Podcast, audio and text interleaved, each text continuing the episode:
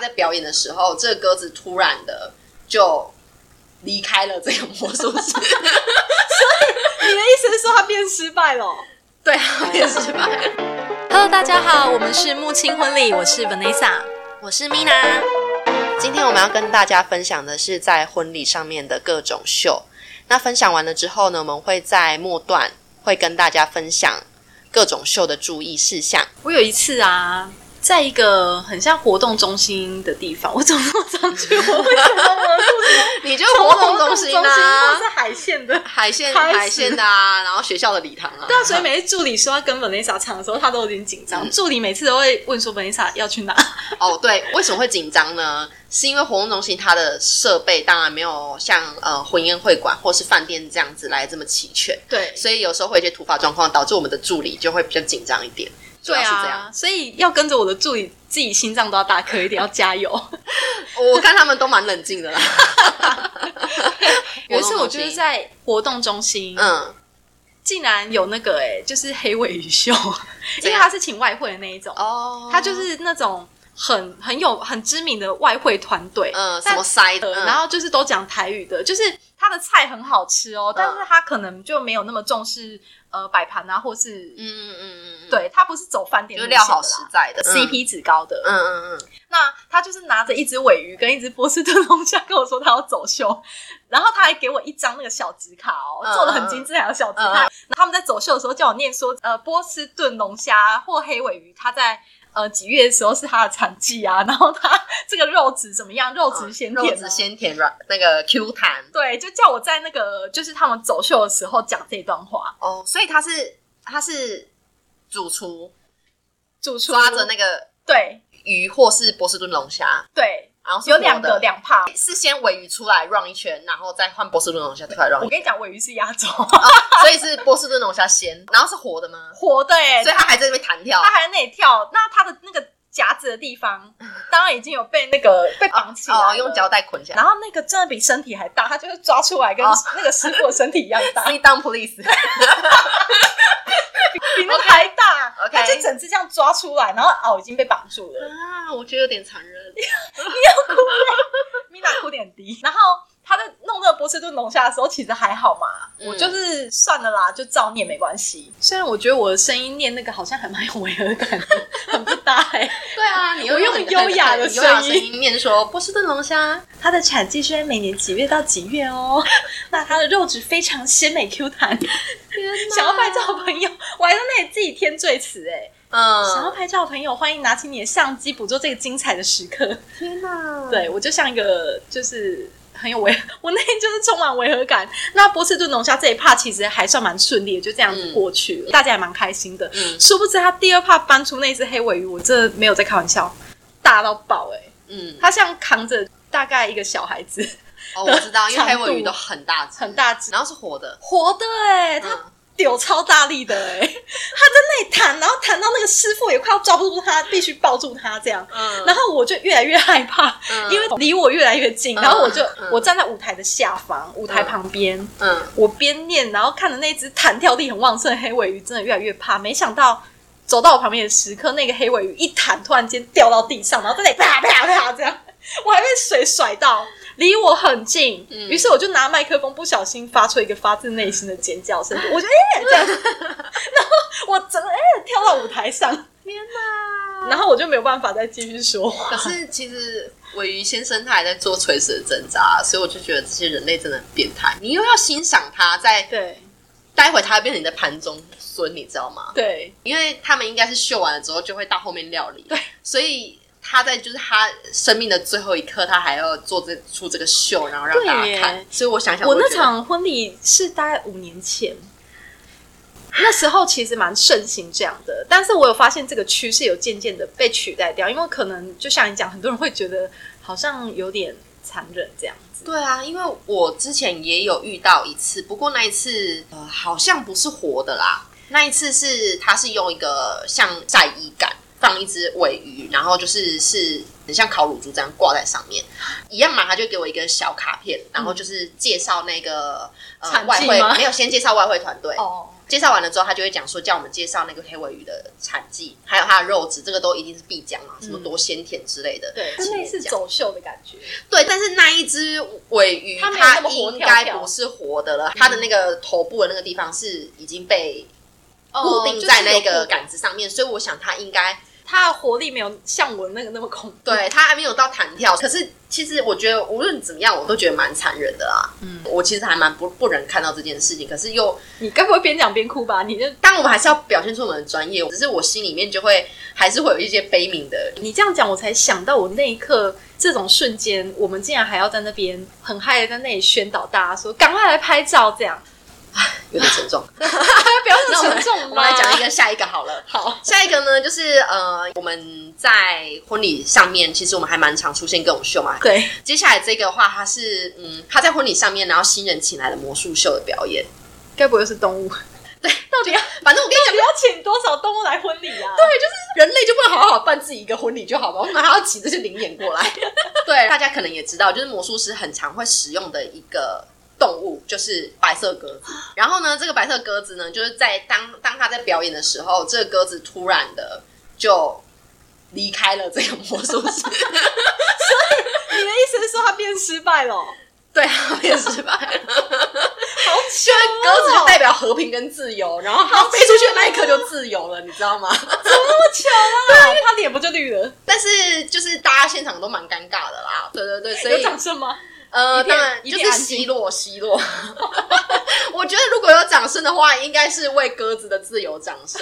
给个面子哦，好了，给他哦， 对，掌声就一是勇下掌声力一哦，下勇力哦，这样子。对，然后另外一个是我之前的同事，然后他也是在婚礼那一天，新人上台举杯致辞完了之后呢，他们就入座准备要开饭我。有听过这个，对，，可是他要开饭之前呢，有一位很重量级的家人，他是必须要上台致辞的。嗯结果一致辞完之后，让我们祝福这对新人，然后他突然就两手一放开，现场就出现了大量的蝴 蝶，就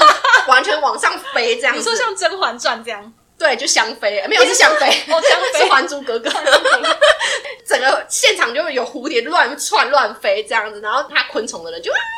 这样子，对。有人尖叫，有人尖叫，因为因为蝴蝶也很慌张啊，就这些动物都很慌张，想说奇怪，怎么莫名其妙被运到这个地方？然后刚刚明明就还在一个，就是你知道，大家团体还在同一个空间里面，突然就全部炸开，然后就从天而降，然后就乱飞这样子。而且这个故事是以前我们在小菜鸟时代的时候，我们大家都对在同一个公司上在班，对我们就天发现外场人员每个人拿着一个虫网在那边抓对，因为等一下还有晚宴，对，而且那个厅有挑高，他们还要爬那个楼梯上去，然后在那里抓。对，然后就想说奇怪，这个长抓辈蝴到底蝶为什么要放蝴蝶？蝴蝶是怎么了吗？蝴蝶对他做了什么吗？前提是他事前没有跟我那个前辈讲，所以对他放出来的瞬间，全部的人都全场傻是眼惊了，呆的对，惊主持呆人傻眼，然后服务人员站在那个课桌旁边准备要上菜，看着舞台也傻眼了，想说完了，他们全部都暂停上菜动作，全部的人都定格在那里。对，然后想说完了，等一下那个晚宴要怎么 办？然后蝴蝶也很慌张，我说怎么办？怎么办？我们现在怎么会在这 里？应对，因为对婚礼业来说，虫是一个很可怕的存在，该是说。它会有问题。对餐厅来说啊，因 为餐厅会有食安上面的问题，有卫生上面的考量啊，真的谁都不会想要在植物园里面吃饭吧。而且听说它放很多只，不是十只以内哦，是那种一大把。对对，所以那一次我们印象也是蛮深刻。对，那我现在要来讲人，好，终于讲到人了，这一次不是动物，但是是也是无奈的人们。好，人怎么样了？在早期的时候，我们有时候会去一些婚姻会馆嘛， 嗯婚姻会馆都会安排一些工读生帮你进场， ，OK OK 但画面看起来其实还蛮好笑的，因为 OK，工读生每个人都很不甘愿，对，那工读生的穿着打扮，因为他们是象征说是祝福你的进场小天使嘛，嗯嗯但他们其实不认识新人，只是来工作的，嗯所以眼神当中并没有喜悦。 他们想要营造出小天使，然后呃爱神丘比特的感觉嘛，嗯嗯所以穿的很希腊。还露半肩呢、露就半看到肩一堆男人露半肩，然后围露一。那你有遇过背翅膀的吗？穿半肩，然后后背背翅膀啊，对翅膀还灰尘很多，脏脏的。 重点是每个人都眼神死，我对啊想说等一下就是要去上菜，现在到底要玩到几点然？后他想说，奇怪，你结婚关我什么事？我为什么要穿成 这样？对，还会有三对哦，六个还人蛮多的。对对对，嗯，他 们还要拿着蜡烛走进来，然后每个脸都超薪臭、火欸相传，就是还在在现场看都去的。对，但是他们就想要营造一种仪式感，然后还有就是餐厅对新人的这种祝福啦。因为我之前是除了这个，你刚刚讲的这个嘛，就是背翅膀，然后盛装穿的就是古希腊风格的，有灰尘的，对，然后当然它的服装有各种嘛，有有白色的，也有金色的。那翅膀的话，通常都是灰白 色的，本来是没有白的，白色，是对，灰本白来是色本。来是白的，后来就变灰白。呃，当然是有男有女啦。那我之前也有遇过是那个用剑的，用剑，对，就是把它弄成你一说个，玩具吗？它应该是玩具卡，它做的很拟真。哦然后它就是用成剑的拱门，因为其实以对以前应该是军人结婚的时候会有这样剑的拱门，我觉得拱门还比蜡烛好哎、蜡烛真的很干。可是剑在现场感觉就是，因为我们婚礼上面不太会出现利器，你知道吗？可就是是剑至少是磅礴的啊，哦，就是看起来是真的是气势是非常好的啦。哦因为之前我看到那一场是他剑，然后呃一样是三队。然后三队的话就六个人嘛，然后他就分别站在那个主要进场的那个走道上面，然嗯后新人就会经过那个所谓剑的拱门，看起来是真的有那种古代王子和公主结婚的感这样觉。其实不错哎、这个我我还可以接受。但是，嘿啊，这个是我有疑问哎、用剑的人是有背着翅膀吗？当然没有啊，他们 就他们就是穿的比较一样，也是都是走罗马对怎么讲，比欧风欧没风关系，没有背翅膀就好。用剑的人背翅膀是能看哦、欧风欧哦风，他就是营造他是一个侍卫啊，或是兵嗯兵将这样子的那种感觉，反正效果是。还蛮不错的啦，只是那种时刻你就不能放什么太柔美的音乐，你的第一次进场就没办法选什么太浪漫的很音浪乐，漫，对然后就是一定搭要剑这样。对，一定要有一种叫国庆日的感觉。下次来开一集好了，下次来分享一个特别的进场方式，好、啊，也不一定要进场游戏，怪的也可以，哦，游戏哦，或是让我们印象深刻，它真的很浪漫或怎么样的，哦，可以啊，可以耶、啊，我们自己挖坑给自 己跳，可以可以可以，好，那我要来讲一个，这个是有比较比较扯一点啦，嗯，哦大家应该都多多少少有看过声光秀，因为它是声光秀是唯一不用忍的，而且它照理说，如果设定好，它操作上不会太困难，嗯点下去就可以了。嗯，那我之前有遇到过一次声光秀。刚开始呢，因为我们如果说我们要下声光秀的时候，我们主持人的习惯通常会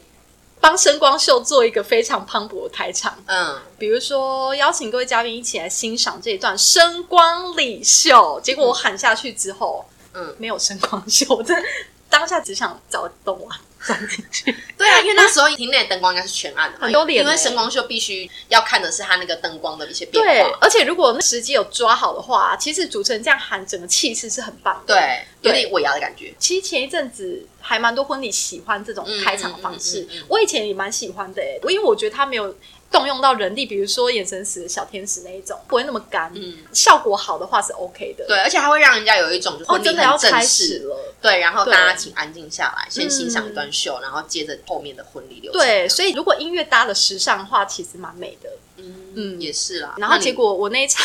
完全没有声光秀出来，其实我内心很慌乱，嗯但是我故作优雅地走到音控室，嗯，问那个工读生说：“哎，请问现在怎么了嘛？”没想到那个工读生竟然回头跟我说：“哎，好像宕机嘞。”然后还在那里笑，我当下差点揍他的所以那是餐厅的工读生。餐厅的工读生，而且是他并不是专业的嗯音控人员，所以他没有办法处理这件事。天呐！可是他们怎么会把一个工读生安排在这种位置上面？对，然后我那时候当下，因为我们需要一点呃措施嘛，至少嗯大家不要干在那边。我想说，那没关系，按不出来就算了，我们就先进场吧。嗯于是我就走到舞台啊，也讲了一两句话说，啊，那我们现在把目光移到后方，准备要呃把流程移动到下一趴来进行。结果殊不知，在我讲到一半的时候，灯光秀突然响了，而且是磅礴的声音，就咚这样。我又尴尬到爆炸，嗯我就想说，好啦，算了，那声光秀既然响了，我就不要再多话了，那就嗯让它就让顺利大家的欣完赏成。。嗯，结果根本关不掉， 那个声光秀持续了大概三到五分钟，到三分钟的时候，我有点度日如年。我想说，为什么为什么还不停止？嗯因为声光秀的特质就是它如果太久会很干，宾客就会开始想说啊，到底对，也看够了，到底要结束了。对对对，没有对错。然后那一场结束不掉，于是我又故作优雅地走进音控室说：“请问现在又怎么 了吗？”那个工读生转过来跟我说：“啊，我按错了。”我按到一个不会停的、按到怎么办？我想说你问我怎么办，我才想问你怎么办嘞。这又不是我工作的地方，超猪。他的态度其实让我蛮生气，因为他都是用那种无所谓的态度，就是对啊啊哈哈哈，我忘记我按错了版本，很想很想给他扒下去，有什么好笑的？对，有什么好笑？因为现在外面的新人很慌乱，你知道吗？对啊，然后我也很慌乱， 我想说我现在到底怎么收尾？嗯于是我就当机立断，立马做出一些变通。嗯我就跟他说，那现在我们就想办法不突兀的把它结束。嗯首先呢，第一个步骤先亮灯，把灯全部打开。嗯然后呢，音乐渐弱、渐弱、渐弱，慢慢渐弱、渐弱，嗯然后慢慢把它收掉，这样、嗯不要说一下突然间直接关闭，嗯对啊这样很突兀。对，啊对啊对，我渐弱的方式来处理这件事。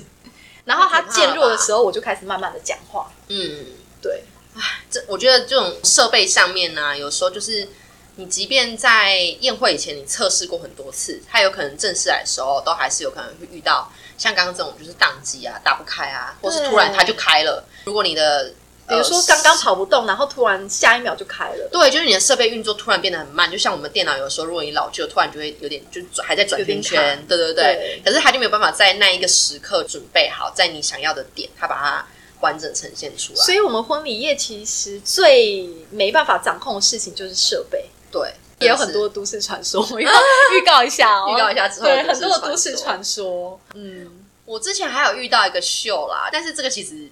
是蛮有趣的。那个是以我的角度来没有看，我的那么惊恐就对了。对我通常不会遇到什么太惊恐的，因为我的大部分都还蛮算算蛮顺利的啦。 OK，那可能我就比较幸运一点。我遇到这一个呢，它是嗯、呃因为其还蛮多西式的婚礼流程，嗯，那我遇到的这个是蛋糕塔。那蛋糕塔的话，有的人他知道他的蛋糕可能会是三层，三层都会是真的蛋糕。嗯，那这种通常都会是在一些比较星级饭店的，但是不是每个饭店都会提供这样子的蛋糕，所以它可能会是做一个假的蛋糕塔，嗯，就是保利龙保做的。利龙本来是纯白，后来变得有点灰白的，但是这种蛋糕塔通常最上层也会是真的蛋糕啊，对倒的，但是是真的，对，大概六寸的蛋糕。对对对，然后底下两层只是让它衬的比较美一点，这样对还可以，对对对，重点是它下面的那个就是保利龙，它其实是有装饰的，嗯，所以如果说你从拍照看起来的其话实，真的看不出来，有的真的做的很美，对对对，它做起来其实是漂亮的，对但是那一天我去的那个饭店，我不知道它是没有把上面的蛋糕放上去，还是怎么样。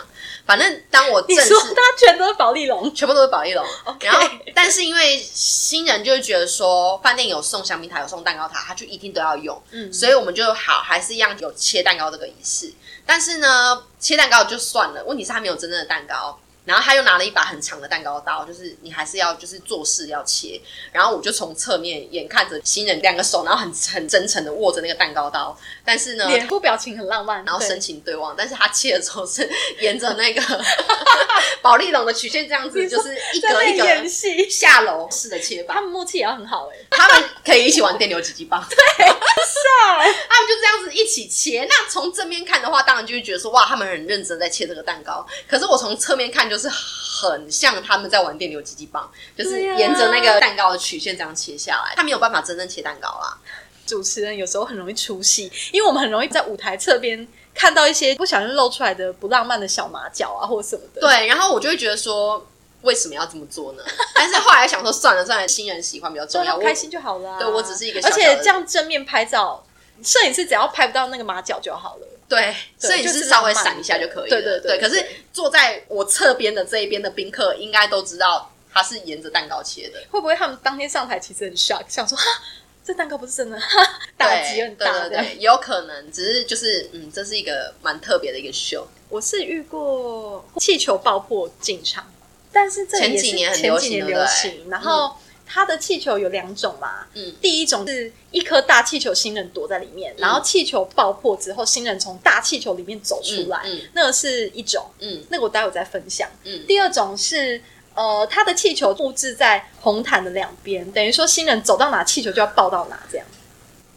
我没有遇点过像这那个欸，啦，呃，操控式的拉炮的那种效果。我没有遇过这个哎，有这好可怕，我有遇，过，结果现场真的小朋友吓哭哎、这而且一是定要全吓场的小孩一起吓哭，那个其实有点像新人给大家的一点惊喜的桥段。所以除了主持人之外，大家都不知道那个气球是会爆破的。嗯他就以为那个气球只是旁边那个小装饰品而已。对在座位的安排上，我觉得他们也有点小疏失啦，就是说，嗯，他并没有把小朋友刻意的远离那些气球，于是孩童们当天就是 大家爆哭不行，第一个气球爆，前面的小孩就喂，然后第二个气球，哎 然后第三个爆，全场爆哭，这个吃完喜酒要修惊呢，很大声，因为那气球爆大声，我也不知道为什么。它是啊比一般的那种气球，我们踩破那种还要大声。而且重点是因为他又在走到两侧嘛，对其实，在你没有防备的情况下，他对小孩来说就是放大那个音量啊，对，对啊尤其是第一趴，第一趴吓到不真的行是，吓爆哎、结果最后新人进场都小孩哭声。真的有点可惜。而且那一场那场小孩特别多，嗯，他们是在三十五岁的时候办婚礼的，嗯所以朋友们都已经都有生小孩了了，。嗯，我们在安排座位的时候，就习惯把朋友安排在走道旁对边，这样比较所以热闹小孩们都在走道旁边，大家哭到不行。天哪，对这样也是蛮尴尬的。对啊，那就赶快把音乐再放大，压过那个小朋友哭的声音，这样。对，不要让大家 follow 那个声音。对。然后我刚提到一个大气球，那个很嗯精彩。嗯这个大气球的故事是发生在我们以前菜鸟婚庆时代。嗯我们以前的地板是地毯式的，嗯所以呢，很多人都会想说，为什么我不能在那里撒那个碎纸花？嗯其实是有原因的。如果那个碎纸花掉到地毯上面，嗯又被踩到的话，它就会整个陷进去。有时候那边是会被染色的，嗯所以会造成地毯上的损坏。嗯那有很多业界的婚姻会馆其实是不让人家使用水质化，就是怕染色的状况。嗯，那我那一次呢，就是向我们外场的主管保证说，不会不会，我的新人跟我说，这个大气球不会有碎纸花。我也问过新人了，没想到那一天一爆破，我人生看到最多碎纸花的时刻就在当时。 嗯真的，我当下眼泪都快要飙出来了，因为我那时候很菜嘛，有点担心被主管念这样子。嗯对，那那一次后续我不太确定，因为后续是由业务那边处理的，嗯所以我也不太确定他们有没有真的赔款。哦，对，关于赔款问题， 我自己有真实经验，我自己是办户外婚礼。嗯嗯，我那时候就是很浪漫，想说我要用那个仙女棒进场啊，结果我桌布被烧破了七八条， 一条一千，于是我就赔了八千块。天哪，这个真的是我没料到的哦，嗯嗯，嗯，这是一个意外损失，意外的损失，我没有料到欸这件事情。对啊，，对，所以其实这种秀还是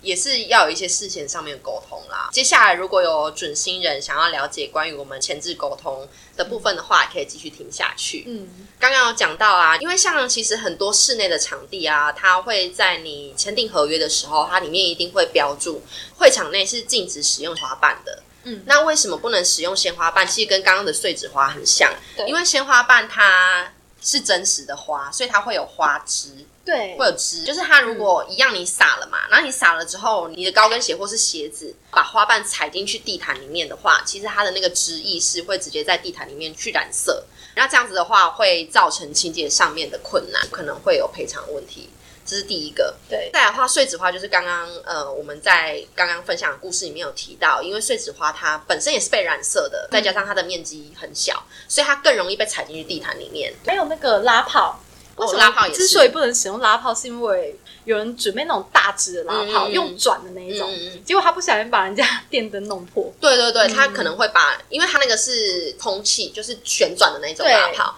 其实喷射出来的一瞬间，那个力气是非常大的，嗯力量是很大的，所以它有可能会把天花板的漂亮的水晶灯对给击破。嗯，对，所以其真实它的都会造成现场的一些危险。所以像碎纸花啊、鲜花瓣啊、拉炮这些，可能大部分都是室内的场地无法去使用的。嗯，还有一个，如果你真的希望说现场的气氛是比较浪漫的的话，你可能可以考虑的是假的人造的花瓣。哦，对，对，因为人造花瓣它在清洁上面也比较容易。人造花瓣其实只要颜色选对的话，不会到很假。对不要选那种什么金色、银色，你可以选安全色，就是粉色、对啊，呃很粉淡的白颜色、粉白色的，对对对对因为其实就算去用鲜花瓣，也大部分都是用粉白色或是对红色。嗯对，就是说想要去营造它玫瑰的那种感觉，嗯所以你不会去选一个金色玫瑰啊。对对啊，因为那就是跟婚礼可能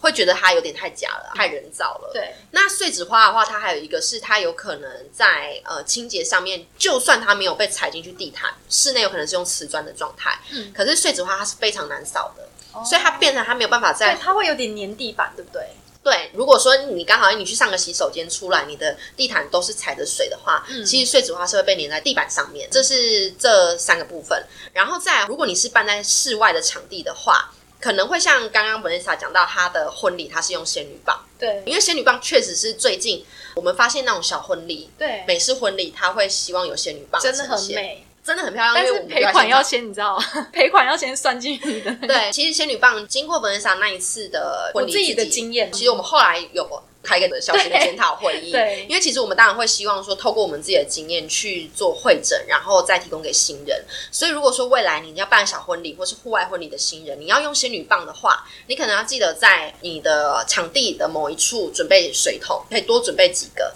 去分散大家使用完仙女棒之后，先把仙女棒丢到这个水桶里面去做降温。嗯对就像我们自己中秋节在玩仙女棒，我们也会准备一个水桶一样。嗯，不要去想说，哎、应该还好吧，不要有侥幸的心态。嗯对这样子的话，其实会造成，我觉得赔偿部的这个事情，主人家大部分都忍了啊，就算了。对。可是其实如果它是可能会造成现场人员的伤害的话，其实还蛮危险的。嗯我们在婚礼上当然都会尽量避免这样子的问题。对，还有一个是户外婚礼，或者是说像一些海边的婚礼，会想要使用的是烟火。那其实烟火其实，在我们台湾，照理说是不能随便燃放烟火的。它燃放烟火是需要经过申请的。对那申请的话，你可能要看场地这边，通常场地都会请新人自己去申请啦。如果发生事情的话，责任归属的问题，那要如何去申请这部分，可能就是要再去跟场地做沟通，然后新人可能要再去想办法。这是烟火部分。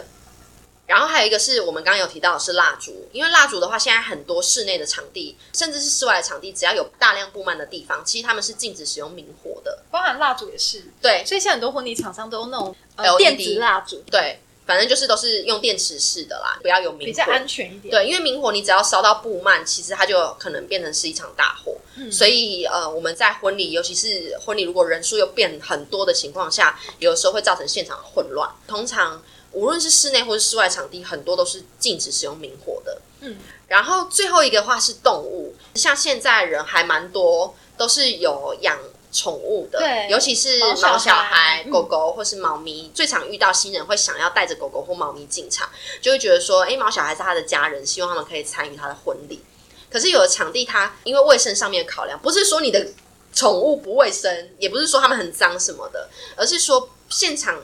的宾客有这么多，并不是每个人都可以接受在用餐的空间有宠物。嗯，所以这个部分的话，餐厅只要有做饮食的这个会场，其实他们都会有考量，就是说他们会直接统一，因为卫生的考量是禁止携带宠物进场。嗯，但是如果你真的迫切的希望你的毛小孩可以跟你一起在婚礼的现场的话，你可能可以事先的去跟餐厅这边、饭店这边确去做认嗯沟通，看可以用什么样子的方式。像我们之前有遇到新人是他想要让毛小孩是第一次进场嘛，嗯那毛小孩第一个是他并没有站到地上，他都是在他的推车里嗯面，所以他不用担心他会有随地便利的问题。对，那他也不会去影响到那些害怕狗狗狗或猫咪的客人，因为有的人他是连踏到你的脚边，他都会害怕会尖叫的那一种。我遇过新人是，就像你讲，他全程都放在他推车上，然后都是放在休息室里的。有跟餐厅沟通过，觉得还 OK。对，如果是这样的话，其实我觉得餐厅大部分都会做出一些呃适当的配套措施对。那因为他这样进场完了之后，其实只有在那一段拍照的部分是好看的，然后还有一个是新人最重要的第一次进场是有毛小孩参与的，嗯后面毛小孩都是在推车里面对的，所以他并没有影响到其他的宾客。嗯，那这个的话倒是我们之前有在婚礼上面看到所谓餐厅跟新人约定好的这个措施，嗯，我们是觉得，哎、那也还蛮 OK 的。所以总归就是前置的沟通很重要。那对，避免造成不必要的罚款啦。对，就因为是一罚些款争还议蛮多的。你看，你刚刚八千，八千呢、然后就以我之前看过的这些合约，嗯像所谓的清洁费，其实都应该都是要五千元起跳的，对啊还有不的啊包不含止毁损啦，只是清洁而嗯已。什么地毯某一处不小心被弄脏了，都是对有可能要收到蛮高的清洁费的。对，然后动物的话，除了毛小孩，还有一些特别动物，比如说我们刚刚提到的放鸽子啊、蝴蝶啊，一定要事前让你的婚礼的工作人员是知道的哦。对啊，尽量不要吓你的工作人员啦，因为那天大家都很紧张。这样会造成现场的可能会造成混乱的情况，嗯我们都会尽量的希望新人在前置期的时候就先先让让大我们家知知道道，嗯 有个心理准备，那也有个应变的措施。好啦，今天我们特别的秀就聊到这边喽，应该都蛮特别的，对啊，好跟大家分享，谢谢，拜拜。